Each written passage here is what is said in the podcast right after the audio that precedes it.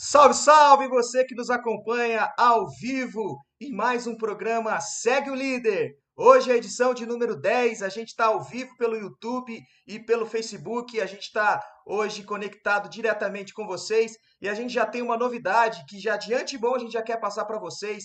Nós estamos conectados agora também com a rádio Alerta Esportes, aí do Nordeste do Brasil. Grande abraço para todos vocês. Então, obrigado por essa parceria. Um abraço ao Robson e todos da Alerta Esportes. Então, você pode estar acompanhando aqui, ó, no cantinho aqui, é, o logo da rádio, segue o líder e também você pode acompanhar as nossas redes sociais e o nosso perfil oficial no Instagram, arroba segue o líder, líder representado pelo número 1. Você pode acompanhar tudo o que acontece no mundo esportivo. Daqui a pouco tem novidade para você que acompanha o nosso programa. A gente vai é, ter um quadro novo no nosso programa relacionado ao nosso Instagram também. Então segue lá o nosso Instagram. Se você quer estar antenado por tudo que está acontecendo no mundo esportivo, te indico aí a melhor página de esportes do nosso, do nosso Brasil, segue o líder. E já queria que você já pudesse compartilhar nosso nosso programa ao vivo, a nossa live, compartilha com seus amigos, com a sua rede de pessoas aí, é, o maior número de pessoas possíveis para gerar é, esse conteúdo que a gente faz com tanto amor, tanto carinho, para a gente vai ser é, excelente, tá bom? Deixa sua mensagem aqui, a gente já sabe que antes do programa começar já tinha mensagens lá, então obrigado pela sua audiência, pela sua participação. No YouTube a gente está ao vivo, a gente está ao vivo no canal Segue o Líder, no Facebook, na nossa fanpage Segue o Líder também, e também a Alerta Esportes retransmitindo esse nosso programa ao vivo. Estamos juntos agora. Obrigado por essa parceria e vamos para esse programa que está excepcional. A gente tem muita coisa boa para falar. Esse é o décimo programa do Segue o Líder, o segundo do ano de 2021.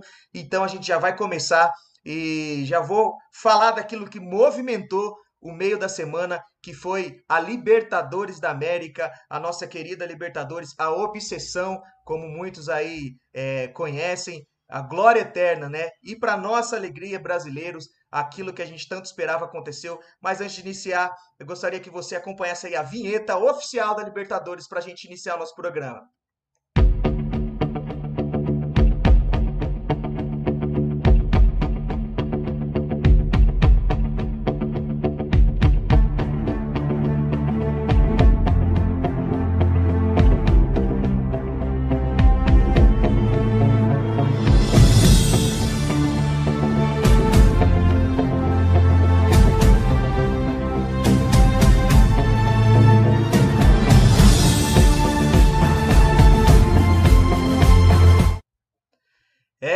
Isso aí, Libertadores da América, campeonato de 2020 que vai se encerrar agora em 2021, agora no dia 30 de janeiro.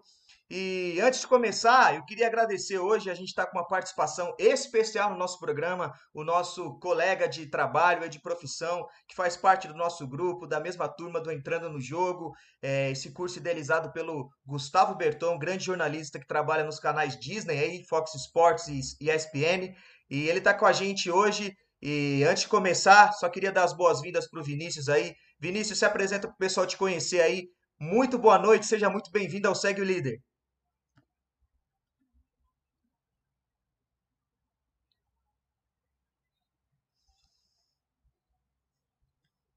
Vinícius Júlio, mora aqui no interior de Goiás, aqui em Morrinhos, Goiás, cidade próxima aí da capital Goiânia, Goiânia. E é igual você falou, né? Somos colegas aí de curso, do doutor entrando no jogo do Gustavo Berton. E estamos aí na batalha, né, para a realização do, do, grande sonho que é trabalhar no meio esportivo como jornalista. Show de bola! Muito obrigado pela participação do Vinícius que está com a gente, aceitou o nosso convite e vai fazer parte do nosso programa de hoje. E para começar a falar do assunto que a gente tratou agora, é, que a gente pôde ver a vinheta da Libertadores, eu já vou começar diretamente, já dando o boa noite e também já para poder falar do assunto que foi o jogo entre Palmeiras e River Plate que sufoco, torcedor palmeirense. Matheus Falchione, boa noite. O Palmeiras quase deu adeus à Libertadores num jogo dramático, num jogo é, que foi totalmente o oposto daquilo que o Palmeiras fez na primeira partida. E eu queria que você é, desse seu boa noite ao público aí e já falasse sobre essa partida, aquilo que você viu sobre esse resultado e a classificação palmeirense depois de quase 20 anos aí para a final da Libertadores. Matheus, muito boa noite, meu amigo. Boa noite, Lucas. Boa noite todos os meus amigos aqui de bancada, o Vinícius que está aí conosco, né, nessa noite, fazendo a sua participação especial no nosso programa. Boa noite a você que nos acompanha, tanto pelo YouTube, quanto também pela nossa página no Facebook e agora também pela Alerta Esportes, em rede com os campeões, a rádio que topou aí, fez uma parceria conosco e agora também estará transmitindo o nosso programa aos domingos. Realmente o Palmeiras ele veio, né, para essa partida com uma vantagem, uma larga vantagem. A gente já tratou disso nos últimos programas que o Palmeiras viria, né, a campo com a vantagem dos 3 a 0 conquistados lá na Argentina, mas a gente bem deixou claro, né, que o River Plate não era qualquer time. E assim mostrou aqui no Allianz Parque, né, na terça-feira. River Plate veio a campo, buscou o resultado a todo momento, fez ali 2 a 0, quase, quase, quase não fez o terceiro, né? Ali dois lances de pênaltis que a arbitragem acabou entendendo como não lances é, realmente para pênalti, né? O VAR chegou a analisar algumas vezes. É, também teve um gol que foi anulado pela equipe do River Plate e com isso o Palmeiras conseguiu aí utilizar da sua vantagem, né, conquistada no primeiro jogo, porém com muito sufoco. E agora vai para cima do Santos na final, né? Aquela final brasileira que a gente tanto sonhava realmente vai acontecer, mas o Palmeiras tem que pegar esse resultado contra o River Plate e colocar tudo o que errou dentro de campo ali e poder melhorar para, se quiser, quem sabe sair com o título e quem sabe ir aí em busca do título mundial, Lucas. Tá certo. Opinião, tá aí a opinião do Matheus sobre a partida aí, foi realmente uma partida excepcional da equipe do River Plate, que trabalho do técnico Marcelo Gajardo. E eu queria saber a opinião já e dar os boa noites aí para Mari. Mari Prado, seu boa noite ao público aí. Mário, eu queria que você destacasse para a gente a força da equipe argentina. A gente sabe que o Palmeiras tem seus méritos porque fez o resultado na Argentina, mas que jogo fez a equipe do River, né, Mário? Boa noite. Boa noite, Lucas, e a todos os meus companheiros de bancada, principalmente ao Vinícius, que aceitou o convite por, e está participando com a gente, e também agradecer à Rádio Alerta Esportes por estar tá disponibilizando esse espaço para a gente continuar esse trabalho. Bom, o River é um time que você nunca pode duvidar. Após os 3 a 0 eu, na minha visão, eu tinha pensado que o River ia chegar um pouco abalado para a partida de São Paulo. E não, não foi isso que aconteceu. O River chegou, impôs seu ritmo de jogo e, já, e abriu 2 a 0 e só não fez outros gols porque o VAR dessa vez trabalhou de forma perfeita, que conseguiu, que anulou as chances de dois pênaltis e um gol do River e conseguiu trabalhar de forma perfeita e evitou o pior para Palmeiras, mas a força do River é impressionante. O que o Galhardo consegue tirar daquele time, quando você acha que o River não pode dar mais, ele vem se surpreende. Os atacantes, o Borré, o Enzo Pérez, mesmo alguns jogadores com idades avançadas, já o Galhardo consegue tirar muito desses jogadores. E olha o tempo que ele já está com o River. É impressionante a força do time argentino. E na próxima Libertadores, com certeza vocês podem esperar o River na, em uma semifinal novamente, ou brigando pelo título, porque é disso que se espera de um time tão grande como o River. Ô Vinícius, aproveitando sua participação já, para o público já conhecer um pouco mais sobre a sua análise, você que acompanhou o jogo também, vocês aí, é, você, o Matheus, talvez você está sentindo falta aí da nossa outra companheira aqui de, de programa, a Sara, é, ela não pôde estar com a gente essa semana, Parabéns a nós todos aqui do programa. Ela fez aniversário essa semana, então nosso feliz aniversário a Sara. Provavelmente ela vai estar acompanhando realmente o nosso programa aí. Deixou a sua mensagem sobre essas partidas da Libertadores e daqui a pouco a gente vai ouvir o que ela tem para falar. Vinícius, eu queria que você analisasse para mim é, a atuação do VAR nessa partida. Né? A gente tem aí, a gente está lendo aí na tela aí que teve participação fundamental no jogo.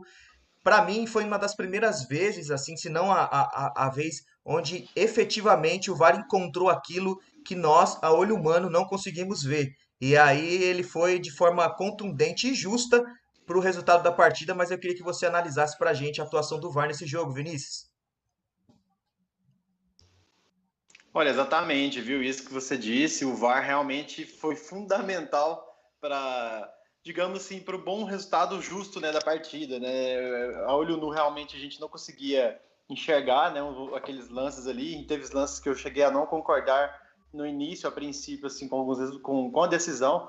Porém, com o VAR, a gente vê nitidamente que realmente ele acertou, né? E eu digo que muitas das vezes o VAR às vezes atrapalha e nesses lances, nesse jogo especificamente do Palmeiras contra o River Plate, o VAR realmente ajudou pela primeira vez assim que eu me lembro, pelo menos de cabeça agora, é uma atuação muito boa assim da arbitragem, tanto de vídeo quanto de campo também. Claro que a de vídeo foi superior, porque realmente beneficiou e muito, né, assim, justamente, né, digamos, claro, com todo respeito à equipe do River Plate, mas é, beneficiou muito a equipe do Palmeiras e ajudou, né, por que não? Porque o VAR foi muito, muito claro, né? Muito cirúrgico, digamos assim, para ser uma palavra mais exata. A gente acompanhou o jogo, é, foi um massacre por completo do River Plate, e que se não fosse a atuação do VAR, com toda certeza, creio eu, que o resultado seria totalmente outro, favorecendo, claro, a equipe argentina. É, Ricardo, Ricardo Fernandino, meu amigo Ricardo Fernandino, que fala ao vivo lá de Contagem, em Minas Gerais. É, você pode estar acompanhando também. E agora eu queria que você. A gente vai abordar isso mais no programa da semana que vem, que vai ser a semana que antecede a final da Libertadores. Mas já de início, a primeiro plano, assim, sobre aquilo que você enxerga. É, se o Palmeiras repetir a partida que fez contra o River, vai ter trabalho contra o Santos, né, Ricardo? Boa noite. Boa noite. É, primeiramente, eu só queria falar do VAR novamente, porque eu também, eu também comentei do VAR, acho que foi no último programa. Assim, eu acho que o VAR é, é fundamental, ele, ele foi correto nesse, nesse jogo, né? Porque é o seguinte, ele foi bem utilizado. Então é o seguinte, eu acho que é, o VAR veio para ajudar. Só que tem que ser bem utilizado. Tudo na vida tem que ser bem utilizado. Se não for bem utilizado, não vai, não vai agregar, não vai ajudar. E se continuar dessa forma, é, sendo, sendo usado da maneira correta, então tem que usar assim. Então vai, só tem a, a agregar no futebol, né? Trazer a justiça realmente para o futebol porque são coisas que a gente não acaba não percebendo a olho nu, como todos disseram aí. Então, assim, acho que foi fundamental e acho que o VAR tem que ficar, ele veio para ficar e tem que ficar assim. Mas é, sobre o, o, jogo do Palmeiras, realmente, assim, foi um jogo bastante surpreendente, né? Mas é, o, o, River Plate, a gente sabe, né, que o Marcelo Galhardo tem um trabalho excepcional e a gente não duvidava do River, mas a gente não esperava que o Palmeiras viria daquela forma, né? É, acuado em campo, tomando pressão o jogo todo, então, assim, realmente foi um resultado muito impressionante, assim, não pela atuação do River, sim pela atuação do Palmeiras.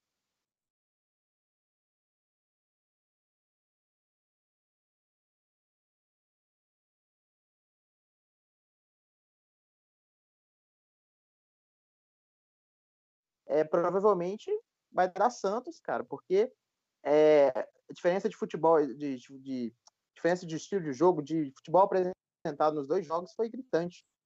O Palmeiras fez uma péssima partida e o Santos fez uma excelente partida. Mas essa foi um, talvez a pior partida do, do Palmeiras na, na, Libertadores, né? Então é complicado a gente analisar pela pior partida. Então vamos analisar também eh, pela melhor partida. Pode ser que o, que o Palmeiras, pode ser, não, eu acho que vá fazer uma partida melhor do que a que fez nesse jogo, com certeza. Então, assim, eu não, eu não espero, seria surpreendente para mim que o Palmeiras jogue dessa forma na final. Eu acho que vai jogar um pouco diferente, vai estar vai tá melhor esse jogo, como o, o Matheus disse, se pegar o que, o que fez errado e não e ver o que errou e tentar corrigir não utilizar aquilo em campo, a chance de melhorar é muito grande, né? De jogar melhor contra o, o Santos. Então acho que o Palmeiras vai melhor para esse jogo, mas se jogar dessa forma, o Santos é campeão. A gente está vendo aí na tela aí a arte oficial da final, objetivo glória eterna. Então você já acompanhou aí as análises aí do do time palmeirense, tudo que a gente pôde acompanhar dessa partida.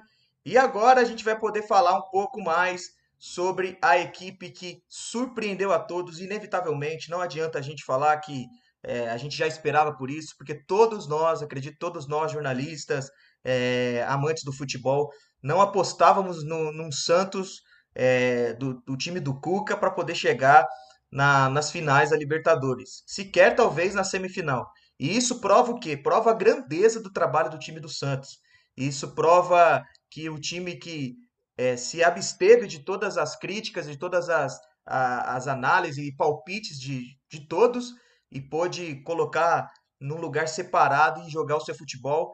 Tanto é que uma das, das frases aí que motivam é que 4% é muito, né? Que era, é era a chance. Nós falamos isso do último programa e mostramos o discurso do jogador Alisson ali na preleção da primeira partida.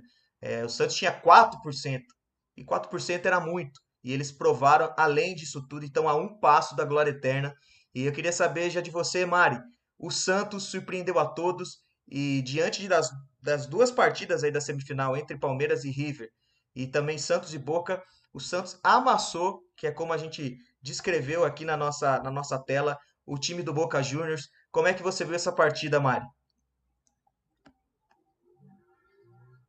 Como você bem disse, Lucas, realmente o Santos amassou o Boca no jogo de volta 3 a 0 e poderia ter sido mais, porque só um time jogou e foi o Santos. E o Santos foi um time muito desacreditado para finalista da Libertadores, devido aos problemas extra-campo, diretoria, troca de treinador, foi muito difícil para o Santos se encontrar. Aí quando chegou o Cuca, ele ajeitou o time e, e, o mais importante, ele blindou o time contra os problemas externos que o Santos vinha tendo e conseguiu demonstrar isso em campo. Hoje o Santos é finalista da Libertadores, como você mesmo disse, é o time que só tinha 4% de chance, deram 4% de chance para o Santos e ele mostrou que pode dar muito mais e se, como o Ricardo falou, se o, se o Palmeiras jogar contra o Santos da forma que jogou contra o River, eu vejo o Santos campeão da Libertadores, porque o jogo que ele fez contra o Boca foi sensacional e o Santos merece muito pelo que sofreu ao longo da temporada, principalmente com o extracampo. Que partida da equipe da Vila Belmiro, que partida de Marinho, Soteudo, que partida é, de todos os jogadores ali que estavam talvez desacreditados, jogadores que já foram até é, contratados por outras equipes, negociados, que é o caso do Lucas Veríssimo, mas quis ficar para poder terminar essa campanha com o Santos e fica a dica que foi a melhor escolha que ele poderia fazer. Tinha aquele, aquele momento onde o jogador já queria ser liberado, sair, tá aí a prova, entrou com a cabeça no jogo, fez grandes partidas aí na Libertadores, é um ótimo zagueiro, muito elogiado pela imprensa portuguesa. Então, Lucas Veríssimo vai para o Benfica de Jorge Jesus. A gente tem o Diego Pituca, que foi contratado aí pelo time japonês, mas também é, a raça daquele jogador em campo. Enfim, o time dos Santos tem seus destaques individuais, mas a coletividade da equipe, a raça dentro de campo, provou ser o Santos grande que a gente tanto conhece. Vinícius Júlio, é, Santos e Boca Juniors. A gente esperava mais da equipe do Boca pela sua tradição, por ser uma das equipes mais vencedoras da Libertadores, e não foi isso que a equipe argentina provou dentro de campo. Faltou gana, raça, a mesma raça que o Santos teve para vencer o Boca. O Boca não, não deu tanta importância para poder estar tá jogando essa partida de volta. Como você viu esse jogo, Vinícius? Olha, Lucas, eu acho que não foi nem isso, viu? Assim, no meu ponto de vista, o Boca Juniors, inclusive, é, jogou bem partida, assim, demonstrou a raça argentina, aquela, toda aquela catimba argentina, e principalmente apelar para o lado das faltas, né, para o lado das agressões mesmo. Inclusive, teve uma entrada duríssima no cima do Marinho durante o jogo, que até culminou na expulsão do jogador do Boca. Eu acho que foi mais mérito da equipe Santista mesmo. É, o Cuca conseguiu é, explorar o melhor de cada jogador é, chamou é, os jogadores, com certeza a preleção foi totalmente diferente, a preparação para o Santos para esse jogo de semifinal foi totalmente diferente, foi totalmente. É, o ambiente foi outro. Então eu creio que mais mérito do Santos do que é, falta de, de, de, jogo mesmo do, da equipe do Boca. O Boca não conseguiu jogar, o Santos completamente anulou completamente o, a equipe do Boca Juniors, é, anulou o jeito do Boca, do Boca jogar. É, Pituca, juntamente com o Alex, muito bem, muito fortes, muitos, muito confiantes no meio de campo. Ou seja, o Marinho, a gente nem precisa falar que deitou e rolou literalmente nessa, nessa semifinal. O Soteudo também. Então, acho que foi mais mérito da equipe Santista, sem dizer que eu já havia até comentado isso com muitos, muitos colegas meus, que eu acho que o Santos ia dar a vida, o sangue nesse jogo, Pois, pois porque no jogo da ida foram garfados, né? Claramente, assim, com um pênalti muito claro em cima do Marinho e a arbitragem com o VAR, ninguém deu, ignoraram mesmo. Eu acho que o Santos entrou mais foi com essa raiva, com essa gana de não querer deixar o Boca nem sequer pegar na bola, e foi isso que aconteceu, né? Com menos de um minuto de jogo, o Santos já mandou bola na trave, ou seja, ali a gente já via que, que o Santos realmente ia passar por cima, passar o trator em cima da equipe do Boca. Então eu coloco mais assim, que foi, na minha opinião, mais mérito da equipe do Santos. E você que está acompanhando a nossa live aí ao vivo, deixa seu comentário aí para a gente no YouTube, no Facebook, é, pelo meio que você está acompanhando aí. Como é que você vê essa finalíssima daqui há mais ou menos 15 dias, menos de 15 dias, aí 30 de janeiro às 5 da tarde, a gente vai ter a grande final da Libertadores entre Santos e Palmeiras, Palmeiras e Santos no Maracanã, do Templo Sagrado do Futebol Brasileiro. Ricardo Fernandino, um pouco mais a sua análise, você concorda com o Vinícius a respeito da equipe do Boca, o Boca de Carlitos Teves, é, que era o principal jogador da equipe. É, como é que você viu o time argentino nessa partida? A mesma análise que o Vinícius tem, você também tem? Ou você pensa um pouco diferente do nosso amigo, nosso colega aqui? Então, é o seguinte, é, o time do, Boca Juniors, eu acho que ele é um time que não é tão bom quanto os outros times que disputaram, né, semifinais. Eu acho que o Boca estava o pessoal estava esperando mais, acho que mais pela camisa, pela tradição do Boca, pela história do Boca. Eu não vejo esse time do, do, do Boca tão bom quanto os outros times, mas assim, não foi uma partida que o Boca deixou de lutar, ele acabou lutando, teve raça, como sempre, né? Como foi dito é, pelo Vinícius também, teve raça, catimba, mas assim, tecnicamente eu, eu vi um Santos superior. Realmente dominou o, o time do Boca Juniors. É, foi um jogo assim que não teve muita competitividade. Eu acho que o Santos realmente foi bem superior mesmo. E o Marinho jogou muita bola. O Soteudo começou a jogar bola de novo, né? Voltando aí no momento importante da temporada. Estava um pouco apagado, não estava jogando tão bem, mas voltou a jogar bem. Eu acho que é, eu também acho que foi mais, foi mais mérito do Santos, mas eu ainda acho que faltou um pouco de, de qualidade do time do Boca em relação ao Santos. Acho que o Santos é superior tecnicamente do que o time do Boca. Mas é, foi uma grande partida do Santos, sem dúvida. E todo mundo está ansioso aí para essa final, né? Infelizmente não vai ter torcida, mas vai ser uma final histórica aí no Maracanã para todo mundo poder apreciar aí né, esse grande jogo aí que vai ser, né, no dia 30. Matheus, eu queria saber de você qual é o destaque para você individual da equipe do Santos? É, e nesse caso eu falo porque geralmente a gente sempre volta as nossas, é, os nossos olhos, né, os nossos comentários para aqueles que estão dentro de campo ali jogando, né, os 11 que estão dentro de campo. Mas eu particularmente, se fosse falar por mim, o meu destaque dessa equipe do Santos é o técnico Cuca. Aquilo que ele fez na temporada do Santos, e todo o trabalho, a forma como ele é, é, foi um líder, a forma como ele geriu toda a equipe do Santos em meio à crise de bastidores por conta da política do time, foi para mim é, incrível. Todo esse trabalho que ele fez. Não é considerado talvez um paizão, mas ele, ele como a gente já, já viu aí técnicos como Felipão, né, que tinha né, esse, esse carinho pelos, por parte dos jogadores. Mas para você, Matheus, qual é o destaque individual do Santos e se esse destaque individual vai poder contribuir com a equipe para a final da Libertadores. Olha, Lucas, eu estou completamente com você. É, nós vimos o trabalho né, feito ali pelo Gesualdo Ferreira quando chegou na equipe cientista. É, o Santos buscou mais ou menos ali o que o Flamengo acabou buscando né, com o Jorge Jesus e, e, trouxe também um treinador português, um treinador que já tinha passado aí por alguns clubes é, tradicionais, né, lá de Portugal.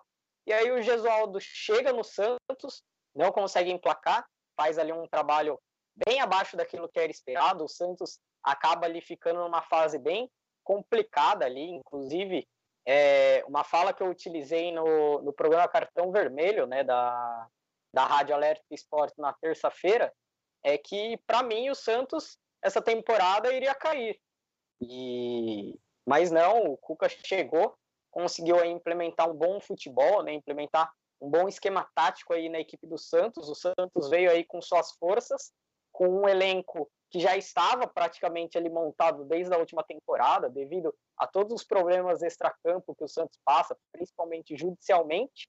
E olha onde a equipe está hoje, né? A equipe fez 3 a 0 em cima do Boca Juniors, que não é qualquer adversário, é o Boca Juniors. Né? O primeiro jogo já havia sido bem pegado e no segundo jogo o Santos mostrou é, que estava ali e que merecia uma vaga na final. E agora eu vejo que o Santos tem total chance, total chance de conquistar esse título da Libertadores. Claro, vai enfrentar um Palmeiras, é um clássico. O Palmeiras também vem embalado, é, com exceção da última partida, né, para o River Plate, que acabou ali sendo derrotado por 2 a 0 mas o Palmeiras também vai vir com essa garra, com esse fôlego, porque também quer conquistar esse título. Mas eu vejo que o Santos, assim como veio surpreendendo a temporada inteira, pode chegar nessa última partida, na final da Libertadores da América, e acabar surpreendendo mais uma vez. E eu acredito que todo o sistema implementado pelo Cuca podem fazer, sem dúvidas nenhuma, a diferença nessa final. Então, para mim, o destaque também é o treinador, o Cuca. Eu queria já agradecer a participação de todos vocês que estão mandando mensagens para a gente aqui na nossa rede social. Daqui a pouco a gente vai passar por todas elas, mas já que eu com mensagens abertas aqui no YouTube, é, aproveitando que a gente está nesse, nesse assunto que é Libertadores, eu vou jogar uma pergunta meio ácida que antes do programa começar, um dos nossos é, telespectadores mandou para a gente aqui, que foi o Luiz Henrique. Se ele estiver acompanhando o programa aí ao vivo, a gente vai estar tá lendo sua pergunta aqui, Luiz.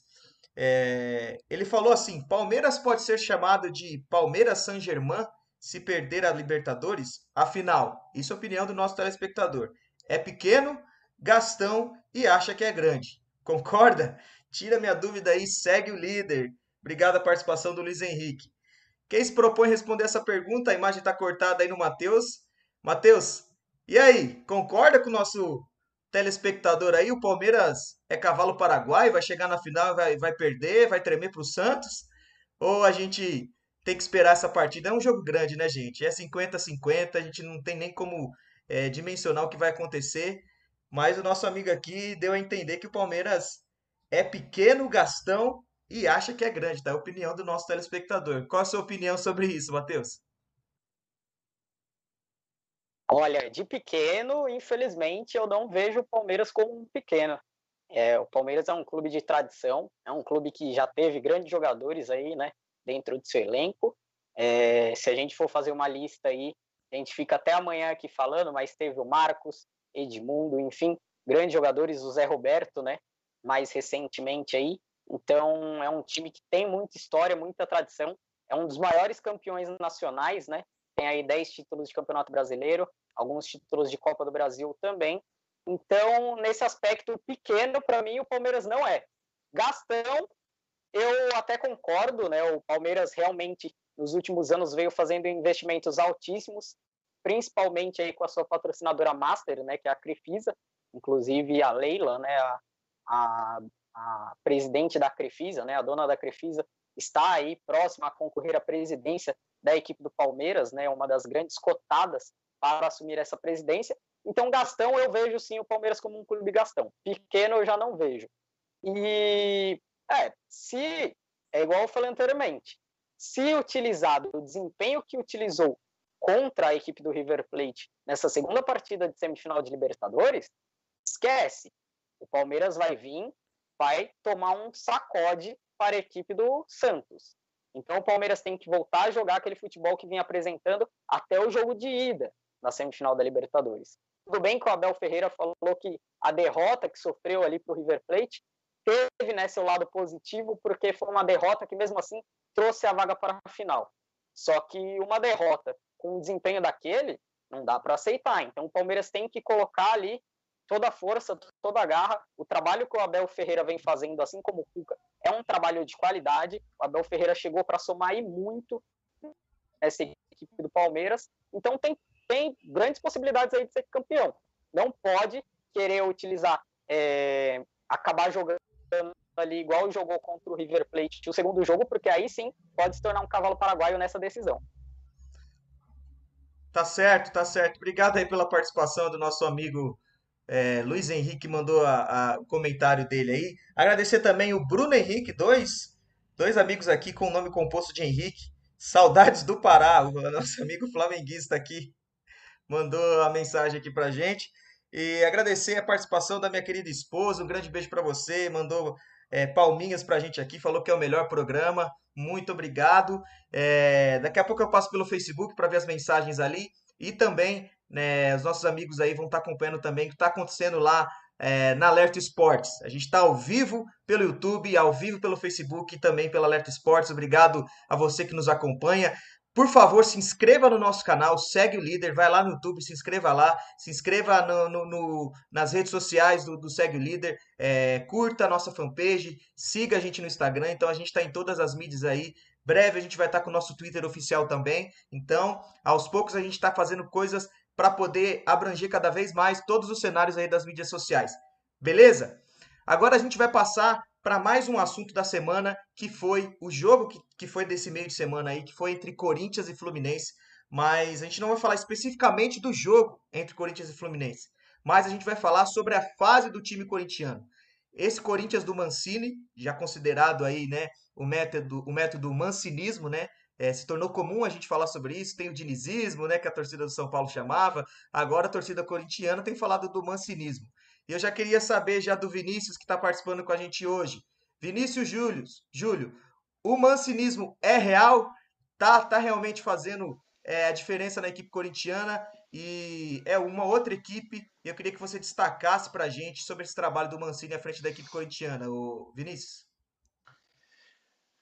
Olha, Lucas, é, eu não diria, né, sobre, eu não gosto muito desses ismos no final do nome do treinador assim, porque geralmente eleva um pouco a cabeça do treinador, não sei, e a fase geralmente cai, né? A fase boa acaba por ali. É exemplo disso, temos aí o Diniz passando por um momento não tão bom assim no São Paulo, e também no Ramon, né, o Ramonismo lá na época do Vasco. Então, assim, o Vasco chegou a ser líder do Campeonato Brasileiro, falava do, muito do Ramonismo e a gente viu aí o que está acontecendo agora hoje com o time de São Januário, né? Então, é, olha, mas fora os ismos, né, brincadeira à parte, é, eu acho sim que muito, muito da fase da equipe paulista se deve sim ao Mancini, porque o Corinthians antes estava um pouco perdido, é, jogadores ali é, sem aquela garra corintiana né, que a torcida tanto cobra, sem aquela vontade assim muito que realmente faz parte, tem que ter no DNA dos jogadores do Corinthians, isso que a gente já percebe isso é, eliminações em competições, a torcida cobrando, a torcida fazendo coisas que eu já acho muito errado, que é, é invadir Instagram de família dos jogadores, isso é totalmente fora de mérito, isso não tem que, nem que entrar em pauta esportiva, mas é cobrar tudo bem, né, de uma forma saudável, né, agora xingamentos, ofensas e provocações com família já acho errado, é, mas o Corinthians se achou, né, parece que finalmente se encontrou, né, o, o, o treinador Mancini finalmente parece ter conseguido ali encontrar o melhor elenco para fazer o resto da competição, o resto do Brasileirão, né? Juntamente também com, claro, né, as chegadas do Otero, do Casares ali, é, ajudou muito a equipe do Corinthians. É, o Corinthians hoje tem um esquema tático, tem um esquema de jogo, assim, tá interessante, muito interessante. E o exemplo até tá aí, né? Goleou o Fluminense no meio de semana. Eu me confesso que me pegou de surpresa, goleada. Eu não esperava uma goleada daquela tão grande contra a equipe do Fluminense. Fluminense que vem jogando futebol até certinho, arrumadinho no Campeonato Brasileiro, mas me pegou muito surpresa, principalmente com o Luan, né, fazendo gol. O Luan que realmente é um jogador que não se encontrou ainda desde daquela lesão que ele teve no Grêmio, depois da Libertadores de 2017, o Luan realmente sumiu. O futebol do Luan parece que desapareceu e ele fez um gol no meio de semana, então assim, você pode ver que as coisas realmente deram tudo certo, né, para a equipe do Corinthians no fim de semana, na quarta, no meio de semana, perdão. E assim, eu acho sim que muito se deve ao, ao, trabalho do treinador, do Mancini. Muitos falam que o treinador não ganha jogo, o treinador não não ajuda em nada e que não, ele não entra e joga. Eu discordo plenamente disso. Eu acho que o treinador, todo bom time começa com um bom treinador, isso é fato, isso tem milhões, milhões de exemplos aí.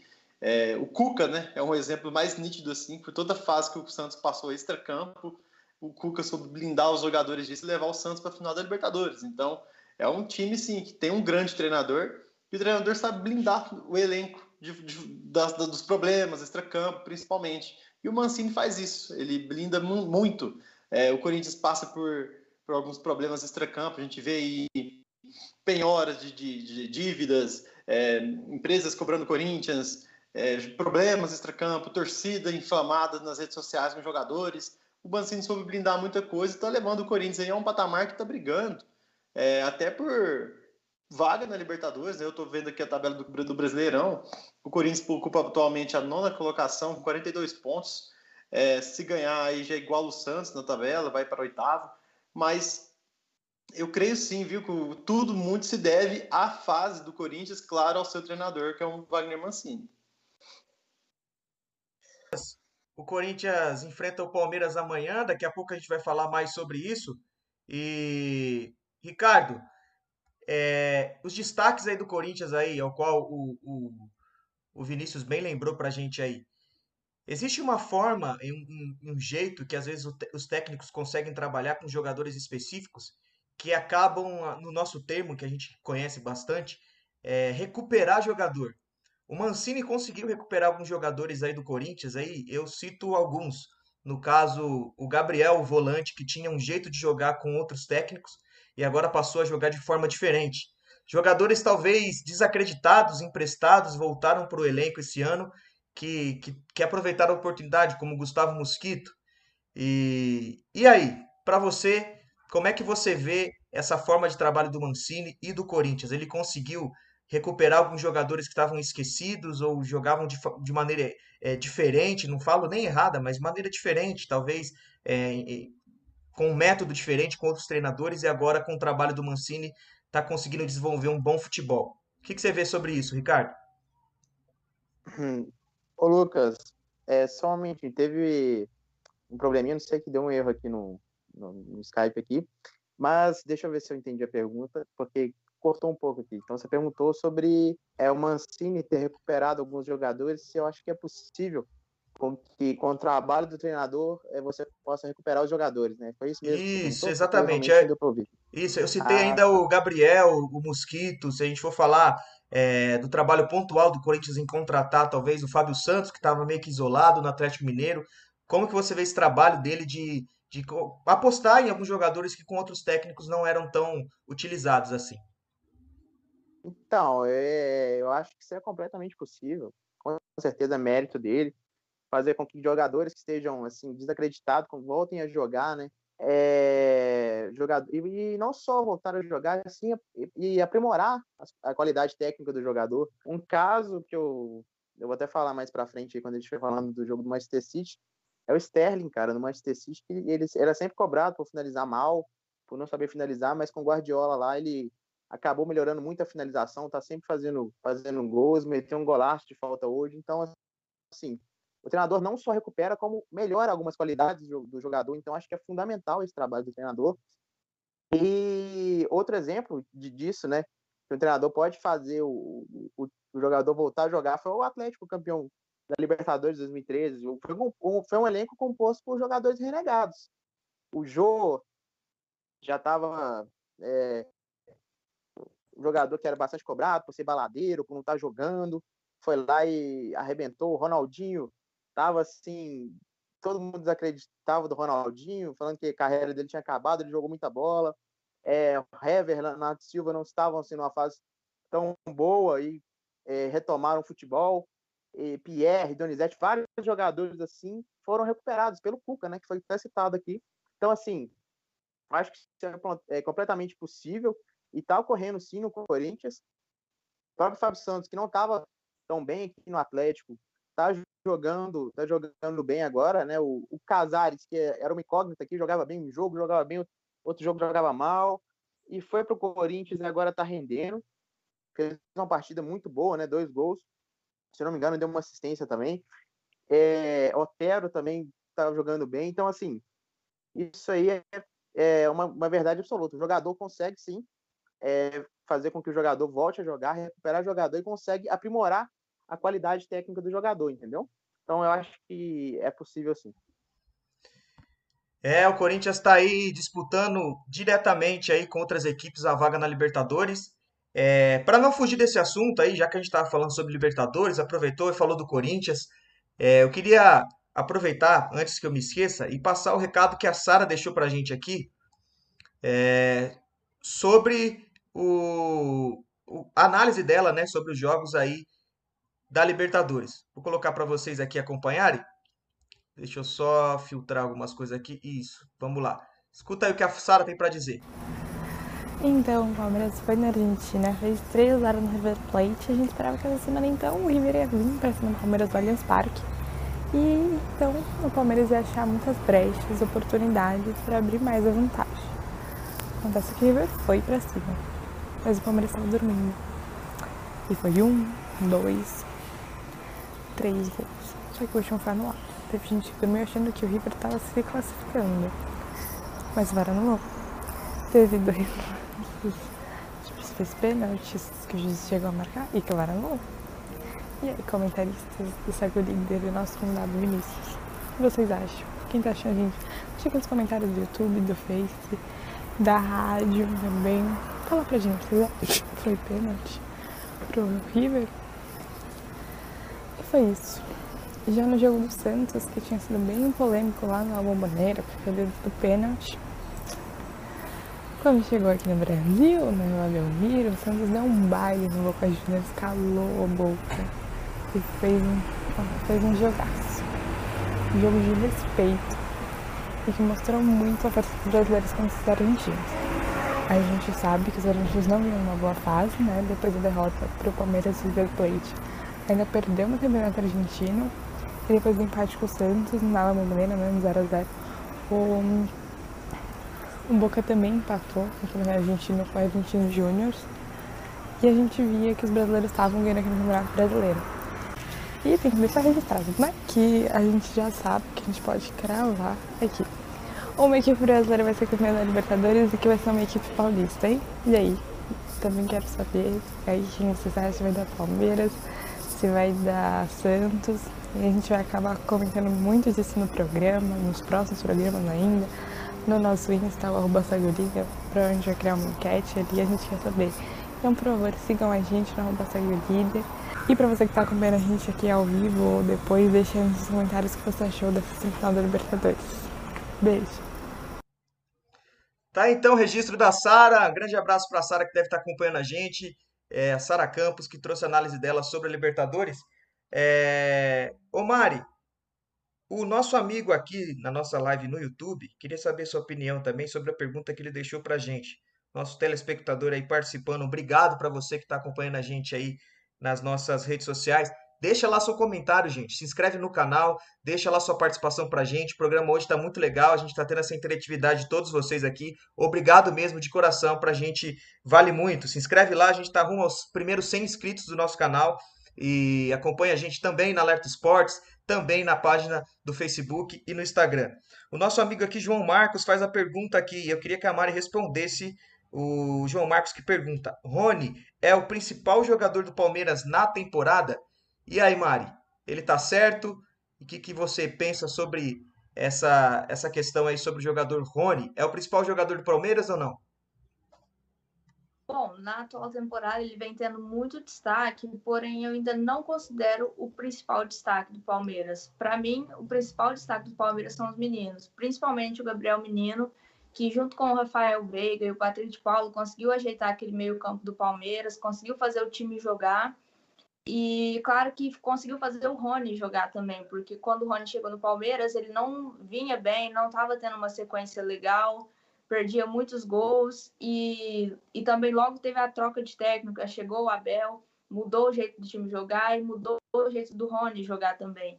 Mas eu acredito o meu principal destaque, na minha visão, eu gostaria de destacar os garotos do Palmeiras, principalmente o Gabriel Menino, que é um grande jogador e tem muito futuro pela frente. O Rony, sim, é um grande jogador, vem fazendo uma grande temporada nessa reta final de Libertadores brasileiro, mas o meu destaque é para os meninos do Palmeiras, Patrick de Paula, Gabriel Menino, Gabriel Veron e também o próprio Rafael Veiga, que deu um jeito naquele meio de campo ali, conseguiu fazer os atacantes jogar, mas ao todo, eu acho que podemos citar que o time do Palmeiras é um destaque coletivo. É, pode notar que o Rony vem se destacando por estar fazendo os gols, mas o Palmeiras é um time muito coletivo. Cada um joga para o outro. É, não tem muito aquele individualismo e o time acaba tendo coisas positivas disso. Tanto que o Palmeiras é finalista da Copa do Brasil, finalista da Libertadores, corre na briga pelo brasileiro por ser um time coletivo. O Abel mostrou isso para o Palmeiras. E eu acredito que o destaque do Palmeiras é o coletivo, mas principalmente os meninos. Eu também vou colocar mais um ingrediente aí, mais um, um destaque para mim, que é o goleiro Everton. Para mim, o melhor jogador aí, o melhor goleiro em atividade de futebol brasileiro. O que ele fez no último jogo aí na sexta-feira contra o Grêmio, no último minuto, uma falta para o Grêmio, de frente para o gol É, Diego Souza na bola, já vi empatado o jogo. O Everton praticamente faz um milagre. É, tem sido muito reconhecido e reverenciado pelo goleiro Marcos. Então, que honra para o goleiro Everton, né? Já foi até convocado aí no próximo programa. A gente vai é, fazer um esquenta maior sobre a Libertadores. Mas o Everton já foi convocado aí poder utilizar a eterna camisa 12 do Marcão. Então, um destaque também para mim do Palmeiras é esse goleiro aí, o Everton. Pessoal, você que está acompanhando a gente nas redes sociais aí, a gente vai para um momento diferente do nosso programa, um momento que hoje pela manhã eu pensando aqui uma forma para poder trazer uma abordagem sobre tudo o que aconteceu, né? Porque a gente acaba falando do futebol, futebol, futebol, mas na nossa rede social, no nosso Instagram, esse que está aqui embaixo aqui, ó, segue o líder, vai lá no Instagram lá, você que tá com seu celular aí, abre ele rapidinho ou depois que acabar essa live aqui e, e segue a gente lá no Instagram. Durante a semana, praticamente todos os dias, a gente posta sobre tudo que acontece no cenário esportivo.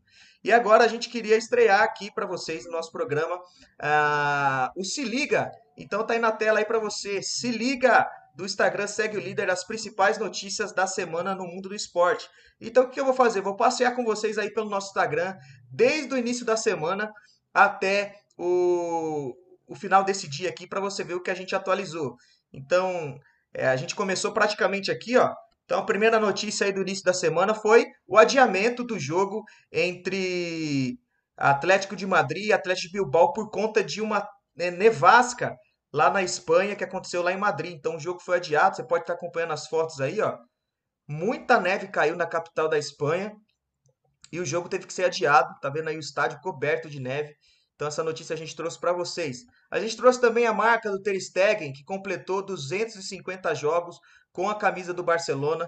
Então Ter Stegen aí é, com essa gigante marca aí com o time do, do, do, Barça, um grande goleiro. Seguindo aqui, a gente teve mais um, um, uma postagem sobre o jogo Palmeiras River Plate. A gente abordou bastante sobre o dia e trouxe o primeiro finalista que foi o Palmeiras. Abordou bastante sobre o dia e trouxe o primeiro finalista que foi o Palmeiras. Já, no, já nesse dia, na terça-feira também, a gente teve duas novidades aí, dois times é, da camisa verde aí que voltaram para a Série A, a gigante Chapecoense que voltou e também a, o América Mineiro, o Coelhão na Série A e também o time lá de Chapecó estão de volta para a Série é, A do Campeonato Brasileiro. Você vai ver que daqui a pouco a gente vai falar de brasileiro de novo.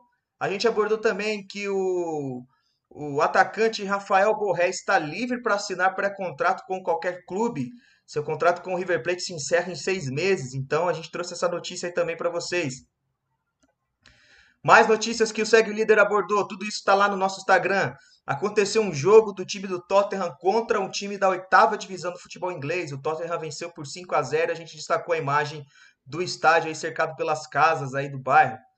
Tá aí a foto da final da Libertadores. A gente trouxe sorteios da Copa do Brasil. Isso vai acontecer só no mês que vem. Foram definidos aí as finais, os mandos de campo.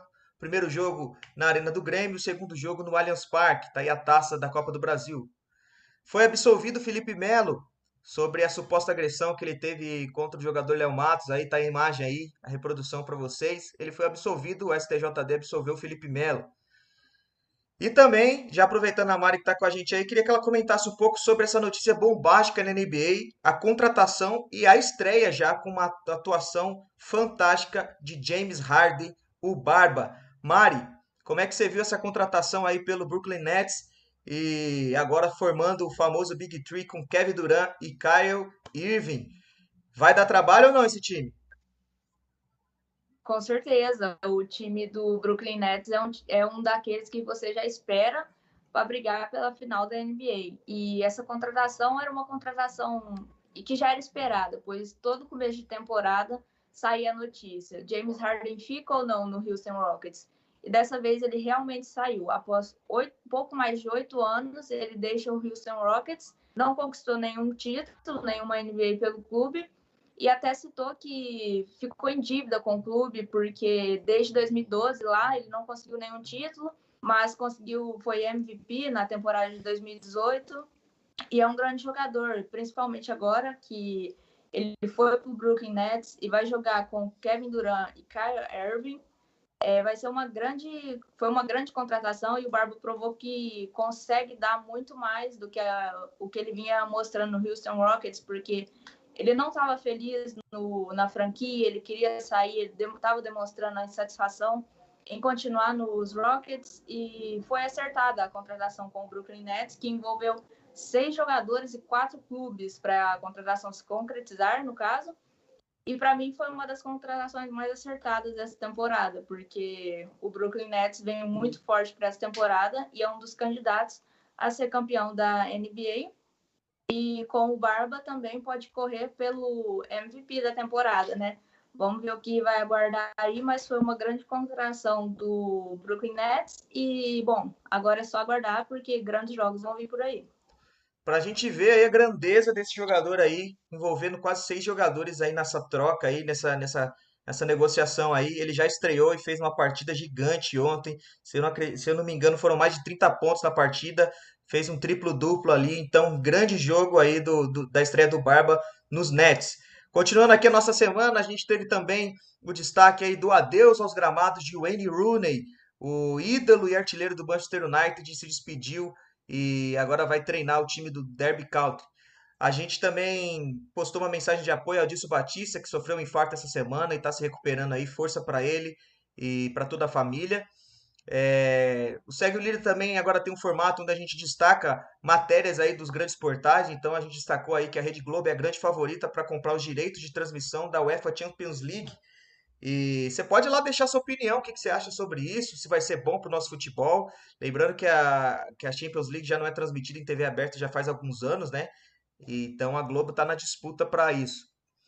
A gente seguiu a semana mostrando um gol aí e perguntando se esse teria sido o gol mais bonito de, de Rooney com a camisa do Manchester United, esse famoso gol de bicicleta aí contra o City. Que golaço do Rooney! Então vai fazer falta aí. E agora queria entrar nesse assunto também, já perguntar para os meus amigos. Ontem o Cruzeiro foi derrotado pelo Juventude por 1 a 0 e deu adeus às chances de acesso ao Brasileiro da Série A. Eu queria saber do Vinícius, é, aproveitando essa imagem aqui, é, que crise no time do Cruzeiro e se de alguma forma essa pergunta que a gente colocou aqui vai ser efetuada na equipe, na Raposa. O clube conseguirá se reerguer? Qual a sua opinião sobre isso, Vinícius? Olha, o Cruzeiro, a gente felizmente a gente vê desde o do ano de 2019, né, que foi o ano que o Cruzeiro caiu para a Série B, problemas extracampo que afetam muito o futebol do Cruzeiro. A gente vê polêmicas envolvendo a justiça, né, tanto a justiça comum quanto a justiça esportiva. A gente vê e observa escândalos e mais escândalos de lavagem de dinheiro, de torcidas organizadas sendo beneficiadas, galpão de torcida organizada que o clube pagava, enfim, tantos, tantos problemas extra-campo que acaba culminando aí com uma má diretoria, né, uma má gestão que o Cruzeiro teve tudo refletiu isso dentro do campo. O Cruzeiro, que no ano de 2019 montou um time é, razoavelmente até muito bom, né, no início do ano, né, vindo jogar muito bem, tanto no início da Libertadores quanto na Copa, no Campeonato Mineiro, é, com jogadores como o Rodriguinho, né, porque foi a venda do Arrascaeta, e trouxeram o Rodriguinho, trouxeram o Thiago Neves, já estava jogando no Cruzeiro, enfim, grandes jogadores no Cruzeiro, que culminou aí com um fracasso total, né, no fim do ano, eu penso que sim, foi grandes problemas extracampo que atrapalharam, o Cruzeiro, juntamente com a sua diretoria, que era muito ruim, muito envolvida em polêmicas, né? Inclusive a gente lembra, quem não se lembra daquele áudio, né, do Thiago Neves falando com o diretor do Cruzeiro. Enfim, isso eu acho que culminou muito, muito para a queda do Cruzeiro.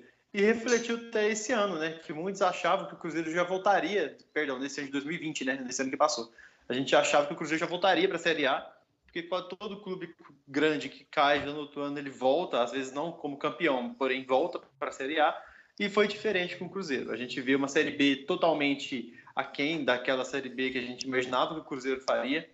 Tudo bem, teve os seis pontos que o Cruzeiro foi punido pela FIFA, né? Venceu dois jogos, os dois primeiros jogos, é, estava com menos seis no campeonato, estabilizou ali, começou um campeonato do zero, praticamente mas a gente sabe que isso não pode ser usado como desculpa, né? Porque se foi punido é porque a diretoria não pagou, né? Tinha uma dívida lá com o jogador. E a FIFA está muito severa, né? Bastante severa quanto a isso.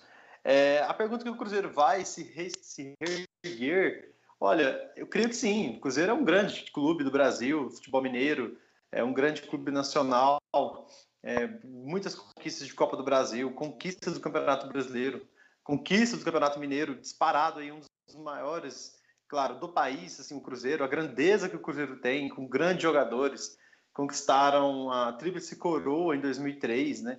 Um Alex e companhia. O futebol do Cruzeiro, realmente, a história do Cruzeiro não permite é, o Cruzeiro ser chamado de clube pequeno em momento algum e muito é, pelo contrário, um time bastante grande, gigante e que deve sim se reerguer. A torcida deve, diretoria não ajuda, os jogadores não ajudam, a torcida abraçando o clube, é, incentivando, em vez de causar briga, desconforto, discussões, eu acho que o futebol mineiro tem muito a ganhar com isso, não só o mineiro quanto o nacional. A gente vê o América conseguindo a vaga para a Série A, voltando para a elite, o América que sempre vai e volta, o Atlético Mineiro já está na Série A brigando por título. Seria muito bonito ver o Cruzeiro novamente na Série A. Futebol mineiro ficaria com três representantes na elite, seria maravilhoso. Porém, o Cruzeiro vai disputar mais uma vez esse ano de 2021 a Série B. Eu acredito sim que a torcida, que a torcida tem, pode ajudar o Cruzeiro e que o Cruzeiro vai sim se reerguer. Porém, é pegar os erros que teve nesse ano de 2019, nesse ano de 2020 não é, se espelhar neles para mudar a visão, mudar a diretoria, mudar principalmente a administração e também principalmente não deixar fatores extracampo atrapalharem o Cruzeiro. É, o Cruzeiro tem, o lugar do Cruzeiro é na Série A, ele tem que ficar na Série A, ele é um gigante brasileiro e não merece estar passando por essa fase que, que infelizmente está passando, viu, Lucas? Tá então registrada a opinião do, do do Vinícius. Lembrando que os times rivais aí de Minas provocaram o clube, então é, provocação nas redes sociais do Atlético Mineiro e também do América. É, enfim, e aí o Cruzeiro vai amargar mais um ano na Série B. Provavelmente vai ter outros grandes clubes aí do cenário do futebol brasileiro também é, na Série B do ano que vem, mas daqui a pouco a gente fala sobre isso. Continuando aqui no Se Liga da nossa semana, a gente teve hoje é, jogos importantes. Oi? Deixa eu só comentar, eu queria comentar sobre o Cruzeiro. Eu, eu discordo um pouco do, do, que o Vinícius falou. Queria dar minha opinião aqui rapidinho. Pode ser? Pode falar, pode falar, o Ricardo. Beleza, então. É o seguinte, é, o Lucas afirmou com muita certeza que o Cruzeiro vai se erguer. Eu, eu acho o seguinte, é, eu vejo o Cruzeiro numa situação bem complicada. Eu não, não, não tenho certeza se nem se volta né, nessa temporada para a próxima para a primeira divisão, porque assim, o Cruzeiro está com uma dívida de um bilhão de, de reais, está com salários atrasados, é, o, os jogadores não estão rendendo, o time não está rendendo. O Filipão disse que provavelmente não deve continuar né, no, no, no comando do Cruzeiro, então acho, acho que a situação do Cruzeiro não vai ser tão fácil assim. Eu acho que é bem complicada a situação do Cruzeiro. Eu vejo o Cruzeiro é, lutando bastante para poder se erguer. Eu acho não, não acredito que não vai ser tão fácil assim. Até porque um grande aliado do Cruzeiro, o BH, né, que vem sempre ajudando o Cruzeiro aí, parece que não está aguentando suprir as necessidades do Cruzeiro sozinho por conta dos salários atrasados. Acho que é, o Cruzeiro precisa de um investimento muito grande aí, alguém para poder investir no Cruzeiro, porque a situação está bem difícil, a diretoria não acaba não tomando as decisões corretas, acaba é, fazendo mais dívidas e dívidas. Eu acho o seguinte, eu acho que o Cruzeiro vai ter uma dificuldade muito grande, muito grande para se reerguer. Eu não vejo o Cruzeiro se reerguendo assim tão facilmente. Acho que vai ser bem difícil. Eu, como eu disse, eu acho que eu nem sei se volta nessa tempo, na próxima temporada, né? Para a próxima para primeira divisão, perdão. Então é. é. essa é a minha visão aí do Cruzeiro. Eu acho bem complicado mesmo. Vamos aguardar para ver como vai ser o cenário aí do, do time cruzeirense. Para terminar o dia aí, a gente teve a vitória do Manchester City, aproveitando o Ricardo que está na tela aí. Ele pôde acompanhar essa partida e vai trazer mais informações sobre aquilo que ele viu no jogo, Ricardo. Então, Lucas, é, é, sobre o jogo do Manchester City, eu acompanhei ele sim. E assim, foi um jogo muito bom do City. O City realmente estava voltando aquele futebol que a gente viu né, nos primeiros anos do Guardiola né, em Manchester, né? aquele futebol assim é, avassalador que domina o adversário do início ao fim. E foi um jogo dessa maneira. O City dominou o Crystal Palace.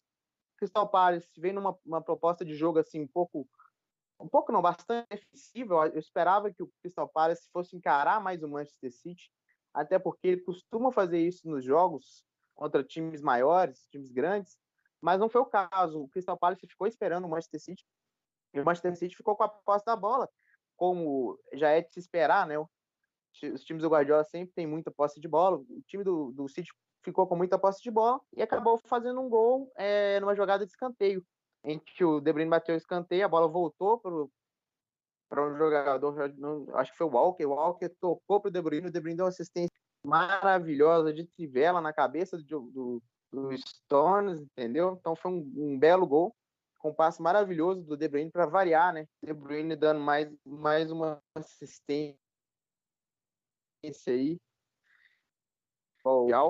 Uma assistência maravilhosa, o Stones abriu o placar o City continuou em cima, o, o Crystal Palace, por incrível que pareça, continuou numa postura defensiva, tentando se defender ao máximo, mas é, e até conseguiu é, segurar esse resultado no primeiro tempo todo. Terminou 1 a 0 o primeiro tempo. No segundo tempo, o Gundogan meteu um golaço de fora da área. Um jogador assim muito bom, que tem bastante técnica, meteu um belo gol de fora da área, fez 2 a 0 e o City continuou aquela pressão, aquele ritmo de jogo, mas acabou cadenciando mais a bola, ficou mais tocando a bola. O Crystal Palace, enfim, saiu para o jogo. E é, o City acabou ampliando numa outra jogada de escanteio, em que o Rubem Dias cabeceou a bola. A bola sobrou novamente para o John Stones, que fez o terceiro gol do Manchester City. E, é, e ali o City já tinha o domínio total do jogo, em questão de, de chances criadas, de volume de jogo, e foi levando o jogo até, até que no final teve uma bola, uma falta fora da área e o Sterling foi para a bola. É engraçado é, citar isso, porque hoje eu estava conversando com meu pai, a gente estava conversando sobre o Marinho, né? Que o Marinho, ele é um jogador assim que atualmente está fazendo bastante gols, está finalizando muito bem, mas assim, ele não era tão goleador assim. Ele não tinha finalização tão boa quanto tem hoje. E hoje ele está batendo falta, está fazendo muito gol, está finalizando muito bem. E eu falei meu pai, engraçado, né? O Sterling é, o Marinho parece muito com o caso do Sterling. O Sterling é aquele jogador que não finalizava tão bem. O Marinho acho que finalizava até um pouco melhor que ele. Mas, assim, de uns tempos para cá começou a finalizar muito bem, até bater falta. E teve esse lance da, da, falta do Sterling. Eu pensei, cara, eu nunca vi o Sterling bater falta. Agora, será que ele vai meter um falta também? Só porque eu falei que o Marinho tá, tá que nem ele aí, cara. Mas o Sterling meteu o gol de falta, meteu uma bola no ângulo, meteu um golaço, cara. E assim, a finalização dele tá, tá muito afiada, cara. Tá finalizando muito bem. E o time do Manchester City vem muito bem. Agora vem muito forte para a briga, né? Da Premier League, tá com jogo a menos. Eu acho que o campeonato inglês nessa temporada vai ser bem disputado, né? Como sempre vem sendo. Apesar de que na última temporada o Liverpool disparou não deu chance para ninguém, mas eu acho que essa temporada vai ser mais disputada, até por conta do desgaste físico. Os times não estão conseguindo jogar aquele mesmo futebol. O Liverpool deu uma caída. Então acho que o campeonato vai ser bastante disputado nessa temporada. Eu aposto que o Manchester City vai brigar até o final. E no cenário do futebol europeu, a gente trouxe o destaque para vocês aí também sobre o Atlético Bilbao, que foi campeão da Supercopa da Espanha em cima do Barcelona. Exatamente isso que você está vendo na imagem a super equipe do Barça aí, tradicional equipe do Barça, foi superada por 3 a 2 venceu na prorrogação o Atlético de Bilbao. E um outro destaque que a gente trouxe na, na nossa rede social é que o Messi foi expulso na partida e, e pode pegar até quatro jogos de suspensão. Tá aí o destaque do nosso Instagram. Pessoal, você quer estar tá acompanhando tudo que acontece no esporte? Segue o líder lá, segue a nossa rede social, siga a gente lá no nosso Instagram, Diariamente a gente posta conteúdo sobre esporte, não só sobre futebol, mas sobre o basquete, sobre tudo que está acontecendo. Já vou lembrar para vocês aqui que está acontecendo o Mundial de Handball, então o Brasil está na disputa aí. É, essa semana a gente teve até é, algumas equipes que tiveram casos de Covid, uma delas foi é, saiu do campeonato, né, resolveu não jogar e foi convidada às pressas um dia antes, uma equipe. Então, assim, tá acontecendo o Mundial de Handball aí, a gente está acompanhando, que está sendo transmitido, sabe aonde? Na Alerta Esportes, que você pode acompanhar é, ao vivo as transmissões aí é, dos, dos, nossos amigos aí que estão narrando, comentando, e alguns deles fazem parte aqui do Segue o Líder também. Beleza? A gente vai trocar de assunto e falar agora para poder seu último assunto do nosso programa aqui, que é o principal assunto de todos os domingos, que é o Campeonato Brasileiro, o nosso principal campeonato nacional aqui, Brasileirão pegando fogo. E sem demora, já quero começar com o Matheus Falchione, que pôde ontem acompanhar e, e aí estreando como narrador aí, né, Matheus? Conta pra gente sobre essa partida aí entre Vasco e Coritiba. O que, que você pode ver sobre essa partida ou sobre todo eh, esse cenário aí do que está acontecendo no sábado e também hoje, com resultados importantes. A gente vai estar tá passando para vocês aí resultados de momento do que está acontecendo, resultados já encerrados e, e, alguns gols que a gente pôde acompanhar. Outras partidas estão se encerrando agora, mas só para você já tá ligado, São Paulo, que tinha aberto uma larga vantagem aí algumas rodadas atrás, deixou é, escorrer, escorregar pelo caminho alguns resultados aí e já vê o Internacional colado. E quarta-feira agora a gente tem um jogo que pode ser decisivo para as pretensões das equipes para o título aí. Matheus, como é que você viu esse final de semana aí, meu amigo? Então, Lucas, sobre o jogo, né, Vasco e Coritiba, ontem, como você falou, fiz minha estreia, né, meu, meu segundo jogo na Rádio Alerta Esportes, o primeiro havia transmitido Atlético Mineiro e Bragantino, com a companhia da Sara, né? A Sara do nosso programa Segue o Líder esteve comigo em Atlético Mineiro e Bragantino, havia comentado aquela partida. E ontem eu fiz minha estreia como narrador, me arriscando aí nas narrações, né, das partidas. E Vasco e Coritiba junto com meu companheiro que está aqui hoje fazendo participação especial, né, o Vinícius. Ele pôde estar fazendo as reportagens ontem da equipe do Coritiba né, do Coxa Branca. E foi uma partida, o primeiro tempo muito morno, né? É, até o lance da expulsão ali, que acabou meio que beneficiando muito a equipe do Coritiba, que já vinha, né? É, tentando encontrar espaços ali no sistema defensivo do Vasco da Gama para tentar encontrar espaço para tentar chegar ao gol. E aí houve a expulsão do lateral da equipe do Vasco da Gama, e com isso o Vasco teve ainda mais dificuldade se encontrar dentro da partida e o Coritiba aproveitou com essa vantagem numérica para conseguir fazer o, o, o, gol da partida, né, o gol da vitória ali com o Hugo Moura logo no fim do primeiro tempo. E no segundo tempo conseguiu ali administrar o placar. O Vasco ainda tentou algumas vezes, porém sem, sem efetividade né, goleadora ali na frente, acabou perdendo muitos lances. O Coritiba também chegou lá na frente algumas vezes, tentou aumentar a sua vantagem, porém o jogo terminou em 1 a 0. E aí nós tivemos, né, ontem também Fluminense e Sport, jogo jogo bom também aí pela rodada, né? Você tá vendo as imagens, algumas imagens aí do, do jogo. O Fluminense venceu a partida por 1 a 0. E hoje tivemos outros confrontos, né? Estamos tendo, igual o Lucas falou agora, estamos tendo confrontos acontecendo nesse exato momento, como é o caso do Internacional, que está aí diminuindo a vantagem, está colando no São Paulo. Já já a gente vai falar sobre esse placar também. Então, sobre a partida de ontem, a partida foi muito morna e graças a esse gol, né, o Botafogo acabou dormindo ali na, na lanterna do brasileiro. E agora é isso, né? É ver quem vai terminar ali como lanterninha do campeonato. Enquanto isso, ver quem termina como grande campeão. O brasileiro ainda está tá se mostrando uma caixinha de surpresa essa temporada, Lucas.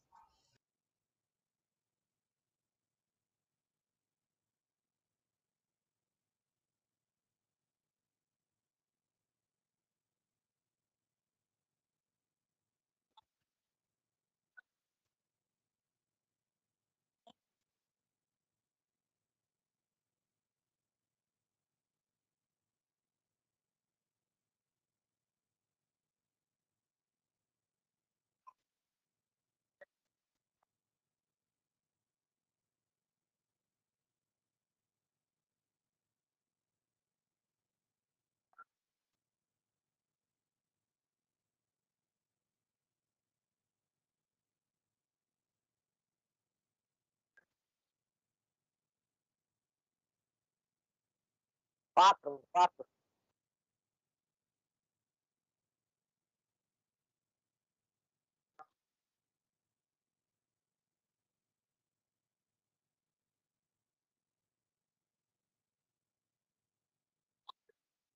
Bom, como você está falando, aparentemente São Paulo deixou o futebol dele em 2020, né? Virou 2021 e não se encontrou dentro de campo. Bom, brincadeiras à parte, São Paulo realmente vive um momento de oscilação, um momento que aconteceu com todos os times. O Inter no começo do campeonato, o Atlético oscilou no meio da tabela ali, quando estava na metade do campeonato, e o São Paulo está oscilando agora no fim.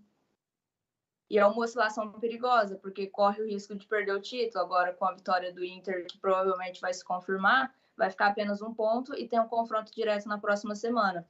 Porém, o problema do São Paulo agora é voltar com confiança, porque após a eliminação na Copa do Brasil, a derrota por 4 a 2 para o Bragantino e a derrota para os reservas do Santos, deu uma, parece uma balada no time.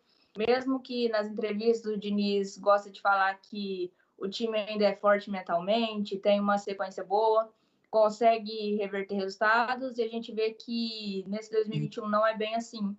O São Paulo não consegue se encontrar dentro de campo. O primeiro tempo hoje contra o Atlético Paranaense foi muito disperso da equipe de São Paulo. O time não conseguiu se encontrar, não conseguiu fazer jogadas, apenas fazendo passes laterais, sem profundidade.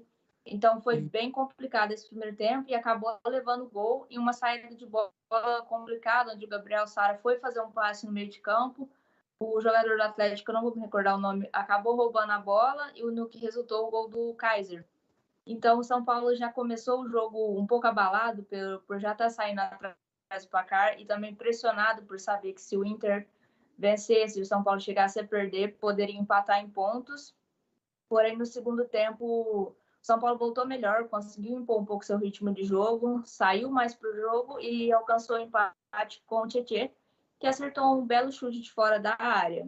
E mais o jogo ficou nisso mesmo. Os times não se encontraram muito e não tiveram tantas chances assim. O São Paulo, então, eu acredito que nesse começo de campeonato, pelas eliminações e também pela bagagem de eliminações de 2020, é um time muito desconfiado.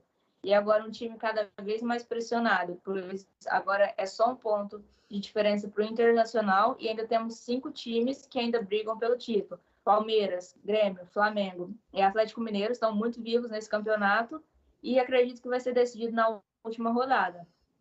Apesar que na próxima rodada teremos dois confrontos diretos. Será São Paulo Internacional, Grêmio e Atlético Mineiro. Vamos, vamos ver o que vai acontecer, mas se o São Paulo não voltar a jogar aquele futebol que vinha jogando e parar de oscilar, vai ser bem difícil segurar esse título. É, daqui a pouco a gente vai mostrar a tabela do Campeonato Brasileiro atualizada para você. É, queria saber a opinião do Ricardo sobre a vitória do Atlético Mineiro. A gente tem imagens aí dos gols dessa rodada aí do Campeonato Brasileiro. Agradecer e dar crédito também ao All Sport, aí as imagens que a gente é, reproduz aí. A gente teve alguns problemas anteriormente, né, com imagens de algumas emissoras, então a gente tenta utilizar essas imagens aí que não são de transmissões de TV, mas obrigado a, a gente acaba utilizando imagens dos sites, dos clubes aí, e a gente está vendo aí na tela agora imagens do jogo entre Atlético Mineiro e é, Atlético Goianiense. A gente só não tem o segundo gol, mas o Atlético venceu por 3 a 1 e desperdiçou a chance ali no jogo de segunda agora contra o Bragantino, mas ainda sonha com o título. É possível, Ricardo? Então, Lucas, é, eu acho que essa vitória do Atlético foi para é, dar esperança para a torcida. Eu vi um Atlético assim é, bastante dominante na partida, jogando assim é, com superioridade, criando bastante chances, foi avassalador no primeiro tempo, é, não, não, deu espaço, não deixou o Atlético Goianiense respirar, e eu acho que se jogar, continuar jogando dessa forma, eu acho que tem chances sim e vai brigar até o final. Foi um jogo assim em que, é, na minha opinião, foi o melhor do ano do Atlético. E se o time continuar sem oscilar, continuar mantendo esse nível de futebol, eu acho que vai brigar até o final, como eu disse. Porque eu disse também que nos últimos programas eu disse quem, quem vai, vai ganhar quem oscilar menos. A gente está vendo o São Paulo oscilar, a gente está vendo o Flamengo oscilar, o Atlético estava oscilando, parece que é, a partir de agora é, vai começar a, a, não oscilar tanto. Eu, é a minha visão, eu acho que a partir de agora o Atlético vai manter é, o nível de jogo, né, na minha opinião, mas o jogo em si foi um jogo que o Atlético dominou o jogo todo, né, o Atlético Mineiro, né, e o Atlético Goianiense ficou se defendendo. O primeiro gol do jogo foi um belo gol, foi o gol do Johan, né, que ele matou a bola no peito e mandou um lindo voleio no ângulo. O time do Atlético continuou em cima, em cima, e acabou fazendo é, 2 a 0 com é, Empresarial e F Assessoria. O gol foi o gol do, do Júnior Alonso, sim, foi, foi o gol do Júnior Alonso de cabeça.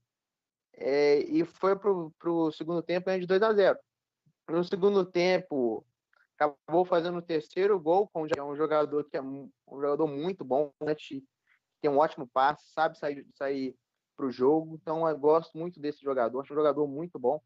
Acabou tomando o amarelo, né? Tava voltando de lesão estava pendurado, tomou amarelo, não vai jogar contra o Grêmio, então um desfalque importante aí para o Atlético. E o Jair foi muito bem, meteu esse gol. É... E o Atlético tomou um gol que eu acho que foi falha da defesa. Esse é o problema do Atlético, né? Entra em, entra em questão também isso, a zaga. O ataque é muito bom, é o melhor ataque do campeonato. Até, até o jogo do Inter, não sei quantos gols o Inter tem, mas até, até antes do jogo do Inter, o Atlético tinha, tinha alcançado o melhor ataque, mas sempre toma muitos gols. O gol do Atlético Goianiense foi um gol assim que foi uma falha clamorosa da defesa. Assim. Não foi da defesa em si, foi mais do, do Arana ali, que simplesmente deixou o jogador do Atlético Goianiense, não, não, não lembro o nome dele, sozinho. Ele foi, ele foi caminhando, é, correndo para receber a bola. O, o, outro jogador do Atlético Goianiense estava pegando a bola para linha de fundo e, só tocou a bola para o jogador marcar. O Arana simplesmente deixou ele andar sozinho até entrar, até entrar na área, cara. Então, assim, é uma falha assim que foi é, até ridícula, ao meu ver, assim, o time não pode tomar um gol desse, mas é, esse é, acho que é o ponto fraco do, do, do Atlético, é a defesa mesmo, o ataque sempre faz gol. Apesar de não ter um jogador que é o goleador, assim, que vai meter gol todo jogo, né? Os gols, eles são meio que divididos entre, entre cada jogador. Acho que falta também o Atlético, aquele jogador para meter gol todo jogo, para poder ser garantia de gol. Então, é, é, até um pouco contraditório, né? Porque é o melhor ataque da competição, até onde eu sei, né? E não tem um goleador, mas essa é a realidade do Atlético. O Vargas, inclusive, que entrou, perdeu um gol assim, na minha opinião, foi um gol que não era um gol para se perder, e acabou batendo, tentando tirar do goleiro, o goleiro acabou defendendo. Acho que ele devia ter tibrado o goleiro ali, ter feito gol. Então, assim, é, eu acho que o grande ponto se o Atlético vai disputar ou não é questão da defesa. Se continuar tomando tantos gols e não tiver aquele jogador para meter, eu acho que pode ser que não ganhe. Mas se manter esse futebol aí, o coletivo jogar e conseguir construir os gols, as jogadas, eu acho que pode brigar pelo título, sim. Se manter esse futebol de hoje, pode brigar, sim. Mas tem que ficar atento a esses erros na defesa e os jogadores têm e começar a fazer mais gols. Né? Porque tem 10 jogos que não faz gol. É... O Vargas fez um gol só no campeonato.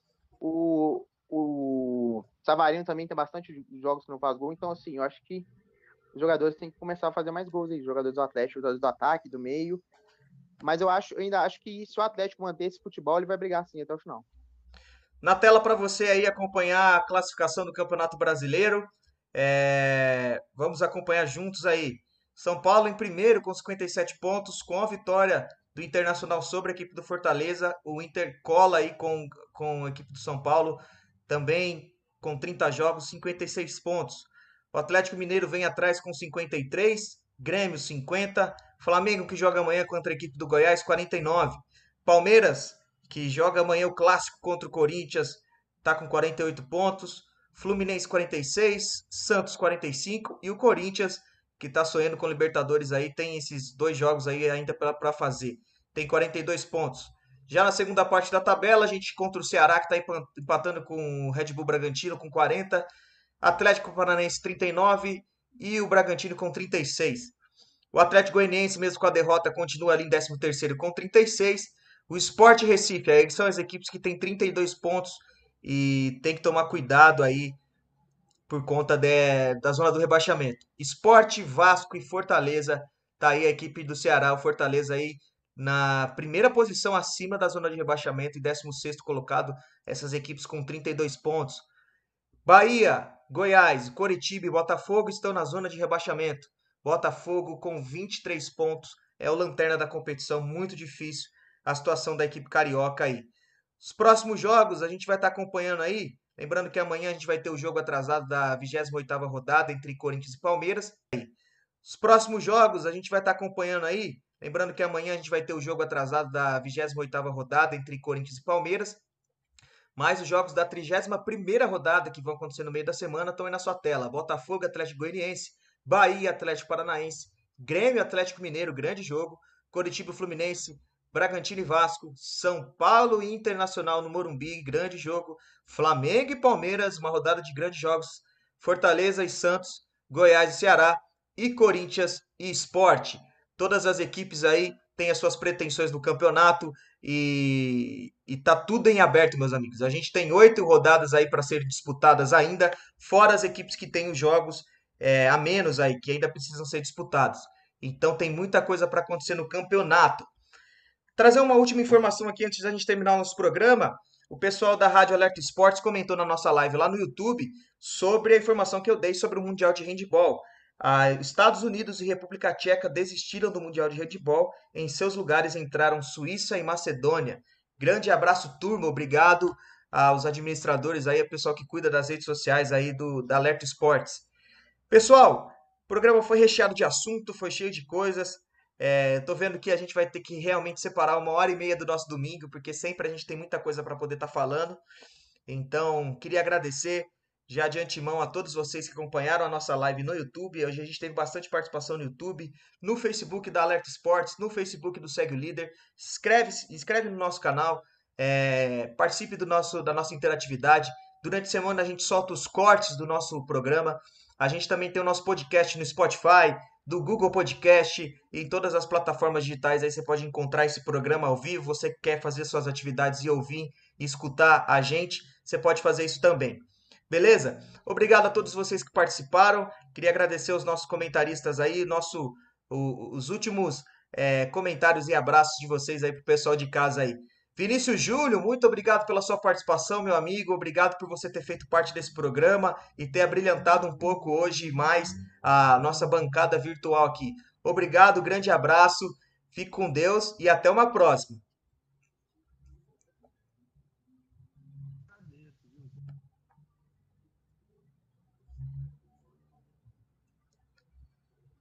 Só ver com o Vinícius aí, Vinícius, rapidinho. Acho que o seu microfone está cortado aí para o pessoal te ouvir. Vamos ver se, vamos ver se ele entra aí.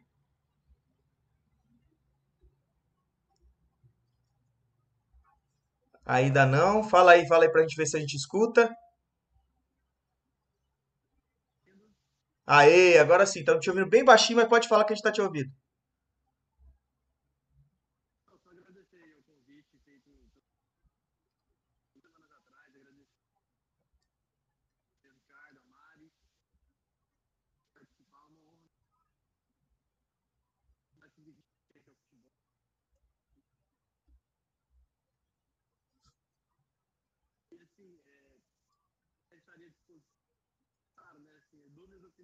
Aqui, mas cadeiras à parte, claro. Ter participado, quem sabe com você. É, não.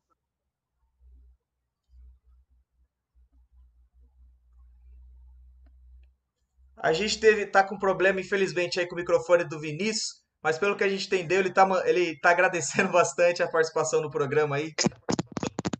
Aí, você deu uma mexida aí, deu, saiu um pouquinho o áudio aí, Vinícius.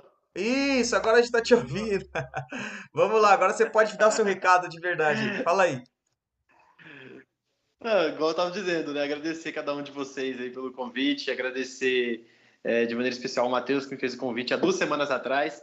E bom ter participado com, do programa com vocês, é, falando de futebol, que é a nossa paixão. É, parabenizar vocês pelo projeto né, do Segue o Líder, um projeto que tem tudo para crescer, já, tá, já está crescendo já estava vindo de uma ascendente muito boa, é, em resposta agora juntamente com a, com a Alerta Esportes, que eu estou fazendo parte também da, da Alerta, cobrindo vários jogos aí.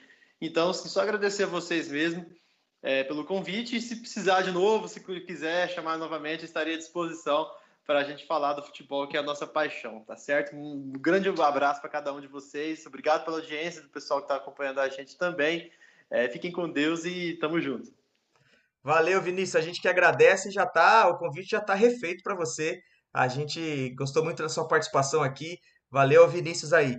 Ricardo Fernandino, obrigado pela sua participação, meu amigo. Uma ótima semana. Valeu. É isso, Lucas. Eu que agradeço a todos aí. É, queria agradecer também, né? Acabei não agradecendo no começo. Agradecer a Alerta Esportes aí, né, por estar tá transmitindo o nossa, nosso programa, né, na, na rádio. Então, assim, muito obrigado aí a vocês. Obrigado você também, Vinícius, por ter participado, topado participar do nosso programa aqui. E é isso aí, cara. A gente está crescendo, está uma ascendente boa. E espero que possamos fazer sucesso aí, né, tanto a rádio quanto o nosso programa aqui. E se puder, né, como está sendo feito aí, nós os dois juntos, né? Esse, esse, essa união deu muito certo aí, deu muito frutos aí pra gente aí. E é isso aí, eu queria agradecer a todos aí e tenham uma ótima semana também, a todo mundo aí. Valeu, Ricardo. É, com certeza a gente vai colher muitos frutos de tudo isso que a gente está plantando aí. Mari Prado, obrigado pela sua participação, pela toda, por todas as suas informações, suas análises nesse dia. Valeu, minha amiga. Grande abraço para você, ótima semana. Valeu, Lucas. Grande abraço. Agradecer a todos vocês pela participação, principalmente o Vinícius por ter acertado esse convite, ter participado com a gente. Agradecer a todos que assistiram, a Alert Sports por ter dado um espaço para a gente também. E, e, agradecer por toda a participação que tivemos nesse domingo, que o pessoal comentou. Então, é muito bom para a gente ter esse feedback, ter esses comentários. Então, só agradecer e pedir que continuem acompanhando a gente nas redes sociais, no YouTube, no Instagram e também acompanhem Alert Sports, que é uma rádio que fazemos parte, então é muito bom que vocês continuem dando esse feedback para a gente e acompanhando, pois é um trabalho feito com muito carinho. Mais uma vez, obrigada a todos e segue o líder. Segue o líder, valeu Mari. E agradecer também ao Matheus Falchione, comentarista barra narrador, jornalista esportivo, está se aventurando aí nas, nas aventuras do jornalismo aí. Obrigado, Matheus. Grande abraço para você.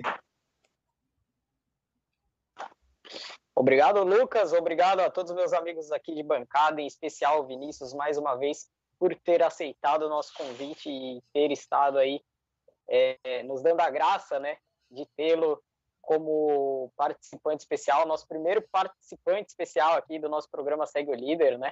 É, mandar um abraço para a Sara também, que hoje, infelizmente, não pôde estar presente, né? Como o Lucas falou, foi aniversário da Sara essa semana, então deixar aqui registrado meu abraço a ela, tudo de bom. E é isso. Valeu todo mundo que esteve aí acompanhando, tanto no YouTube quanto também no Facebook ou através da rádio Alerta Esportes. Alerta Esportes que está sempre em rede com os campeões. Agradecer aí ao Robson por ter liberado aí, em nome da Alerta Esportes, o espaço para que o Segue o Líder pudesse aí estar adentrando também na programação da rádio. E é isso. Segue o líder, tamo junto. Semana que vem estamos aqui novamente. Valeu, valeu, Matheus, valeu a todos os nossos amigos aí comentaristas. Obrigado você que pôde acompanhar a gente. Eu me despeço aqui em mais um programa, é, uma hora e meia falando sobre esporte, sobre futebol, e é muito bom é, a gente viver isso. Espero que você tenha sido muito bem informado. Obrigado mesmo de coração a todos que participaram em qualquer mídia aí que a gente esteve é, sendo transmitido aí no YouTube ou no Facebook. Siga nosso perfil na rede social, no Instagram. É, siga Alerta Esportes também. Participe conosco nossos, das nossas enquetes, de tudo aquilo que a gente coloca lá no Instagram. Então tem conteúdo diário para você. Beleza? Amanhã tem Palmeiras e Corinthians, jogo importante para o Campeonato Brasileiro, importante para o Corinthians e para o Palmeiras também.